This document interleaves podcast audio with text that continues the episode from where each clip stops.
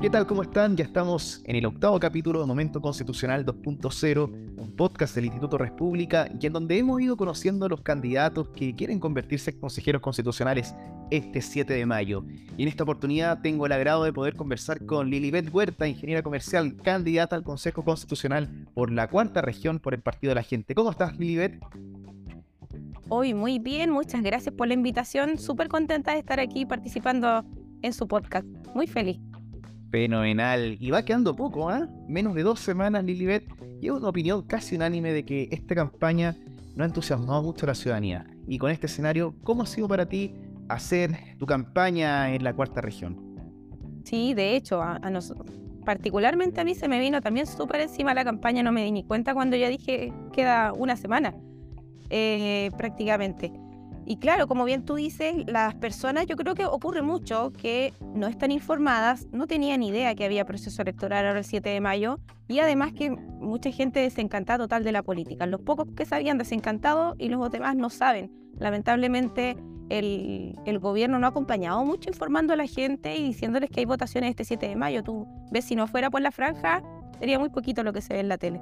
Y claro, eh, no es fácil enfrentarse a la gente con lo desencantada que está de la política. Justamente vengo recién yo llegando de una feria aquí en, las compañías y hay mucha gente muy desilusionada y, tristes, eh, bajoneados porque ya sienten que no hay esperanza y uno se ve muy reflejado en ellos porque eh, como yo les cuento a ellos también, yo no soy tampoco de la política, es verdad, tengo mi profesión, saqué mi magíster hace poquito, pero endeudada hasta no poder más a, costo de pura deuda.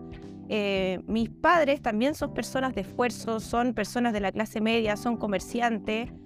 Eh, entonces, yo los entiendo, ¿no? no ha sido fácil el último tiempo y estamos todos muy desilusionados, muy desencantados y es algo que a mí me impulsó, por supuesto, para postularme. De hecho, la gente me pregunta, ¿y por qué entonces se metió en esto? Yo digo que yo también estoy chata.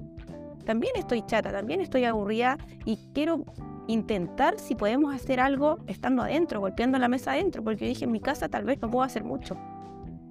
Y tienes toda la razón, claramente va quedando muy poco y, y, al parecer la gente no está muy informada de, qué es lo que viene y eso uno lo puede ir percibiendo en el día a día con sus pares cuando va conversando y ciertamente hay muchas críticas al gobierno por no trabajar mucho con, con ahínco en, en, la campaña comunicacional y eso ha despertado varias críticas, eh, sobre todo por parte de la oposición y de tu partido, que es el Partido de la Gente, eh, todo lo que ha pasado de cara a las votaciones, Lilibet.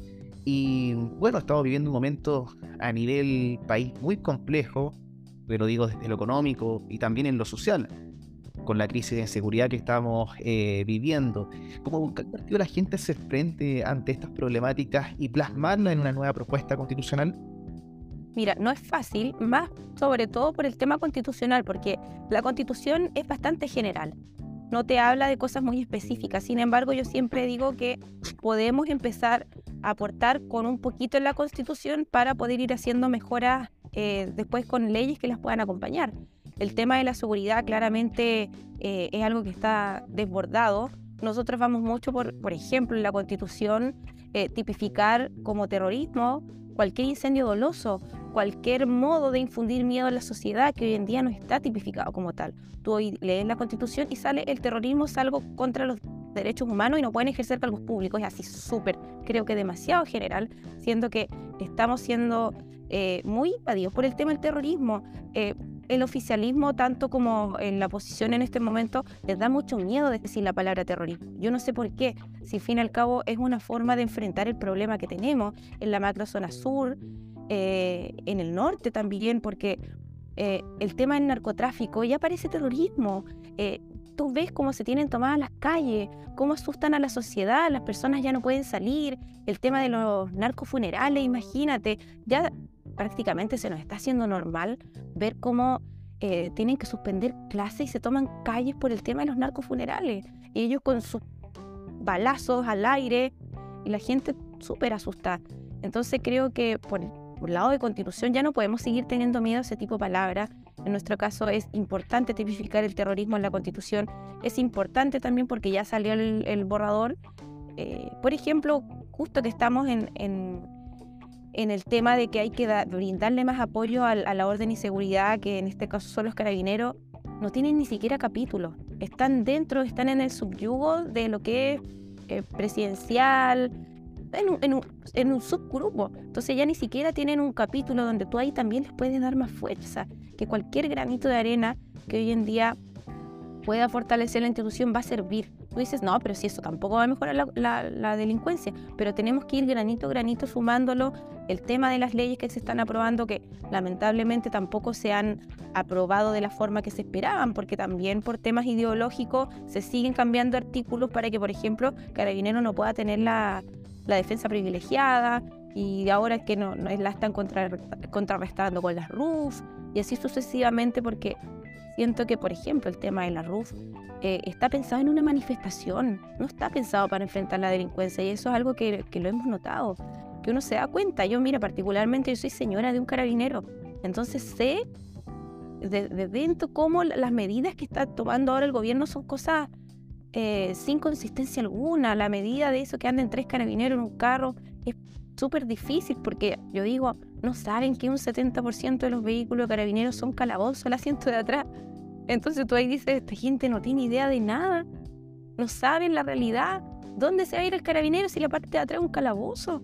No tienen, no, están incomunicados, las puertas no se pueden abrir por dentro, son asientos rígidos, espacios reducidos por seguridad de la persona que llevan detenida. Eh, y así suma y sigue. Tú dices, claro, nosotros tenemos que ver paso a paso el tema de la constitución, la educación también. Creo que la educación va de la mano con la crisis de delincuencia, porque cuando tú ves a un niño que es vulnerado cuando es chico, cuando no tiene las oportunidades de educación, ese niño también después va a ir por la plata más fácil. Y tú, tú ahora, yo le pegué una gia al borrador, ya hoy día me tengo que poner de cabeza leerlo, no, no salió hace mucho. Y el Estado no, no, te, no es garante de darte educación. Sale el derecho a educación, pero no sale que es el, Estado el, responsable. No sale la educación de calidad, no sale la educación integral. Están metiendo algo de pluri, no sé qué cosa en la educación, cosas muy extrañas, que yo creo que vamos a tener que entrar de lleno los que seamos electos, que espero serlo porque tengo muchas ganas de poder aportar. Eh, vamos a tener que hincar ahí a ver qué, qué se puede hacer, porque ya estamos viendo que de primero con el borrador malo que entregaron no pudieron hacer nada, ahora entregaron un formato muy similar a la que tenemos, pero igual están metiendo sus palabras, porque te, cuento, o sea, tú un artículo le cambias una o dos palabras y estás cambiando todo. Entonces, creo que vamos a tener que tener mucho cuidado con el tema de la constitución, que no se vuelva a repetir lo que pasó en la anterior. Sí, yo me quedo con, con algo que dijiste que es muy importante acá, en donde la seguridad claramente es el tema del momento y con justa razón, y coincido contigo en que hay un sector que me complica demasiado, en demasiado pronunciar la palabra terrorismo, y es vital eh, tipificar este concepto en la nueva constitución y fortalecer todos los artículos, granito a granito, como dices tú, eh, que vayan eh, vinculados y estén ligados al tema de la seguridad. Ingrid, en caso de ganar este 7 de mayo, ¿qué esperas recibir tú como base por parte de los expertos para poder comenzar a trabajar en este nuevo momento constitucional? Ya se han presentado más de 900 enmiendas que han generado más de una polémica. Una de ellas, por dar un ejemplo, es que la izquierda acusa de que lo presentado es muy parecido a la constitución que nos rige hoy en la actualidad. ¿Cómo lo ves tú? Sí, de hecho, como, como te dije, eh, le estuvimos dando una ojeada al borrador eh, y es súper parecida, parece casi un copy-paste. Tú vas leyendo en forma paralela y son muy, muy similares. Sin embargo, como te digo, no nos podemos confiar, porque a veces le quitan una palabra o le agregan una palabra y la cosa cambia. Mira, hay un artículo que me acuerdo que alcancé a leer, que el tema, no, no, no me lo sé de memoria textual, pero es eh, donde habla el derecho a reunirse. ¿Ya? Tienes un derecho a reunirte con quien quiera, en el espacio que tú quieras, sale algo así, obviamente, más técnico. Pero ¿sabes cuál es la diferencia a la constitución que hoy nos rige? Que en la constitución que hoy nos rige sale especificadamente que tú te puedes reunir, pero sin violencia. Y sabes que en el nuevo borrador no sale sin violencia, que inclusive debimos agregarle sin violencia y sin armas. Entonces tú ahí dices, ¿qué es lo que están preparando para más adelante? ¿da? Para desconfiar mucho. Esas 900 puntos que tú me estás diciendo también, hay un, montón que ayer también estaba revisando eso, porque donde uno anda mucho en la calle en estos días, me ha costado mucho sentar a, estudiar como estaba la semana pasada y antepasada. Pero hay un montón de cosas que se vienen como te digo, quisieron hacer un formato muy similar, pero hay ciertas palabras que sacan o que ponen y que te cambian totalmente el artículo. El tema también me acordé de otro, mira, de había un artículo también que hablaba del derecho a expresión, el derecho al arte, a la autoría y a la libre expresión, como que tú no podías poner límite a nada cuando hablabas de arte. Y tú dices, eso puede ser mal interpretado, porque hace poco que salió el profesor Torniquete rayando la, la, iglesia, que es un patrimonio nacional, tú dices, entonces, si él dice que eso es arte, entonces ya no va a ser penado, ya, ya, no va a ser una falta o delito, como sea. ¿Por qué? Porque eh, en la constitución que quieren presentar te dice libre expresión, lo que sea. Entonces ahí te pueden entrar todo este tipo de cosas. Hay, por ejemplo, hay, hay varias interpretaciones. Podemos quedarnos, por dar un ejemplo, con José Feria Gallo, que como sabemos, un histórico militante del Partido Socialista, dice, eh, la derecha propone el borrador reivindicaciones históricas progresismo. Entonces, eh, ¿sientes tú que estás de acuerdo con él en ese sentido? Eh, es que por eso te digo, eh, yo no estoy de acuerdo cuando tú escribes cosas tan importantes como una constitución para una libre interpretación. Por más que la, constitución sea algo específico, eh, aún así es verdad que no podemos poner todo lo que queremos en una constitución, pero por último darse el trabajo de sí ser un poco más específico, porque no podemos darnos la libertad de que se interprete de distintas formas, porque ya tenemos vacíos legales. Imagínate con una constitución que tenga vacíos. Claro. Entonces creo que hay que ser un poco más conciso, un poco más específico en lo que tú estás redactando. En lo poquito y nada que sale en la constitución hay que ser un poquito más específico. Sí, claramente la constitución tiene que ser específica, acotada, concisa, y no lo digo yo, no lo dices tú, lo dicen también varios expertos eh, eh, a nivel mundial muy importantes, eh, donde el año pasado hacían recomendaciones, asesoría al trabajo que se estaba haciendo en la extinta convención constitucional que se terminó rechazando el 4 de septiembre del INIBET. Y te quiero preguntar en la misma línea, es muy importante. Estado social de derecho y democrático o Estado subsidiario? te lo pregunto porque esta es una de las discusiones más relevantes de este nuevo proceso constitucional y me interesa saber cuál es la postura, y a nuestros auditores también, cuál es la postura del Partido de la Gente ante este principio. No, nosotros sí estamos de acuerdo con que Chile sea un Estado social y democrático de derecho, porque es un sistema que, que en realidad pretende generar eh, a través de políticas de Estado un mayor bienestar social. Entonces, eh, nosotros como Partido de la Gente estamos de acuerdo con el Estado social y democrático de derecho. Vamos por, por esa línea. Sí, entonces la. Eh, exacto, es, donde, donde el Estado en real, eh, el Estado tenga el rol activo de, facilitar mejores condiciones en, en, el desarrollo social. Oye, Lilibet, ¿y si tú tuvieras la oportunidad de redactar un solo párrafo en la nueva constitución, en caso de ganar este 7 de mayo, cuál sería tu, tu párrafo? Mira, es difícil elegir uno porque yo tengo varias banderas de lucha con respecto a lo que te conté, el terrorismo, las pensiones que sean eh, propiedad heredable, eh, la corrupción. A mí es algo que me tiene cansadísima es es el monopolio corrupto e ineficiente que se ha convertido el Estado, que ellos no saben que ellos trabajan para nosotros y no nosotros para ellos. Pero hay algo que me importa mucho y que me apasiona mucho a mí, que también es la educación. Eh, siento que un país con una buena educación puede desarrollarse de tan bonita manera, porque nosotros siempre miramos con mucho lejanía Europa, esos lugares así, y ellos tienen una educación pero maravillosa. Entonces, me gusta mucho el tema de la, educación y algo así cortito y acotado, que a mí me encantaría que en la Constitución pudiésemos plasmar la educación de calidad eh, y la educación... Eh, mira, se me fue la palabra y es lo que yo más peleo. Eh, que nosotros en la Constitución podamos ver la versatilidad de la educación, una educación completa donde tú, por ejemplo, luego puedas complementarlos con programas de educación de educación cívica, educación financiera y emprendimiento en los colegios. ¿Entiendes? Entonces, siento que si todos nosotros hubiésemos tenido una formación así en el colegio, por ejemplo, muchos de nosotros a veces cuando empezamos a, recibir nuestro, nuestros primeros salarios. A nosotros en el colegio, en la universidad te enseñan a ser profesional, recibir tu sueldo, comprar tu auto, comprar tu casa y te quedas en la, en la carrera de la rata, como dice un libro de Kiyosaki.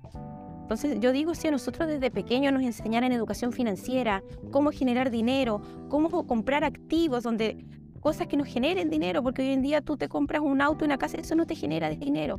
Ve, aprende a invertir, aprende los negocios, aprende el emprendimiento, la educación cívica. Hoy en día estamos muy al debe con la educación cívica y es por eso que estamos en la situación que estamos. Entonces, para mí es muy importante, mira, ahora me acordé, el, el tema de la educación de calidad y educación integral así, cortito, educación de calidad e integral y que el Estado sea garante. El, Estado tiene que garantizarte eh, que, ese derecho se cumpla. Interesante los puntos del IPIBET. un país con una buena educación, dices tú, para que pueda desarrollarse de buena manera, educación completa, propone educación cívica, financiera, eh, con enfoque también en los emprendimientos, y que los niños puedan aprender a invertir. Eh, son tus puntos, Lilibet, eh, bastante interesantes. Eh, también son puntos que uno los puede escuchar la mayoría de las veces también en los personeros políticos del Partido de la Gente, que se han caracterizado también por, por, este enfoque sobre los emprendimientos y, y, estos puntos económicos que son relativamente nuevos los pilares eh, de campaña de, políticos eh, en, nuestro país desde este último tiempo y eso le ha dado cierto impulso al Partido de la Gente para poder posicionarse en el mainstream de, la política eh, nacional. Lilibet, ¿y Sí, y, disculpa que te interrumpa cortito, ¿sabes por qué pasa eso? Porque en el Partido de la Gente la gran mayoría somos emprendedores. Entonces venimos, todos venimos de esa cuna del emprendimiento y sabemos que si hubiésemos aprendido de pequeño, hubiésemos tenido mejores emprendimientos y sabemos que tenemos muy pocas oportunidades y muy poca ayuda. Entonces por eso también muchos de nosotros vamos con la bandera del emprendimiento. Así es, como dice Lilibet, Partido de la Gente es un partido de emprendedores. Vamos a mejor utilizar esto como título del, podcast. Buen, buen titular. Maravilloso. Comentan un poco, al principio mencionaste un poco de tus banderas de campaña. Me gustaría que le pudieras contar a nuestros auditores eh, cuáles son tus banderas de campaña. Mira, yo tengo varias porque es súper difícil, como te digo, elegir. Pero te puedo nombrar cinco ahora, para no, no extenderlo tanto. Para mí, como te dije, es muy importante que el terrorismo sea tipificado como delito, cualquier incendio doloso e infundir miedo a la población. El tema de la corrupción, que todos los delitos funcionales sean tipificados pero con penas carcelarias. O sea, que dejemos eh, de lado que cuando alguien eh, sea corrupto, el cohecho, eh, eh, que, hagan mal manejo de los fondos públicos, que esa cuestión que se vayan con clases de ética y para casa o que al fin y al cabo no queden en nada. No, los políticos ya tienen que ser responsables cuando jueguen con el dinero de todos los chilenos. Entonces para mí sería maravilloso que fuese eso una pena carcelaria, que, que tengan miedo antes de hacer algo. El tema de las pensiones, nosotros vamos mucho por pensiones propiedad, heredabilidad y libertad de elegir quién los administre.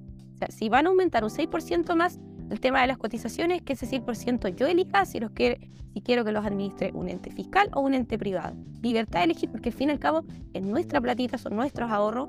El tema del indulto, para nosotros es súper importante que el tema del indulto se establezca solo en casos de salud y en casos humanitarias, pero con la prueba autorización de las víctimas o de los familiares de las víctimas. Entonces, tú ahí eh, vas de la mano con ellos, porque tú vas a indultar gente que, que al fin y al cabo le hizo daño a otra persona, no, en casos humanitarios y que con la previa autorización y acuerdo con la víctima o el familiar de la víctima. Y como te dije, el tema de la educación, el tema de, de educación integral y de calidad. Perfecto, entonces tenemos acá y cuatro puntos muy claros que son el Cinco, cinco fueron. Penas carcelarias hacia la corrupción, tenemos también la libertad de elegir, eh, los ahorros y modificar las normas que tengan que ver con em, ah, terrorismo, corrupción, corrupción. el indulto. El indulto también. Eh, Lilibet, antes de ir volando el tiempo, ¿ah? se me pasó. Sí.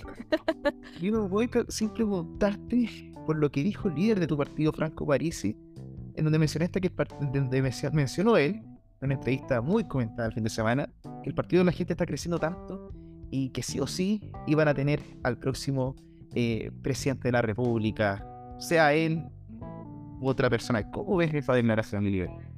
Claro, mira, a nosotros, yo sé que a todos los chilenos les sorprende eso, pero a nosotros no.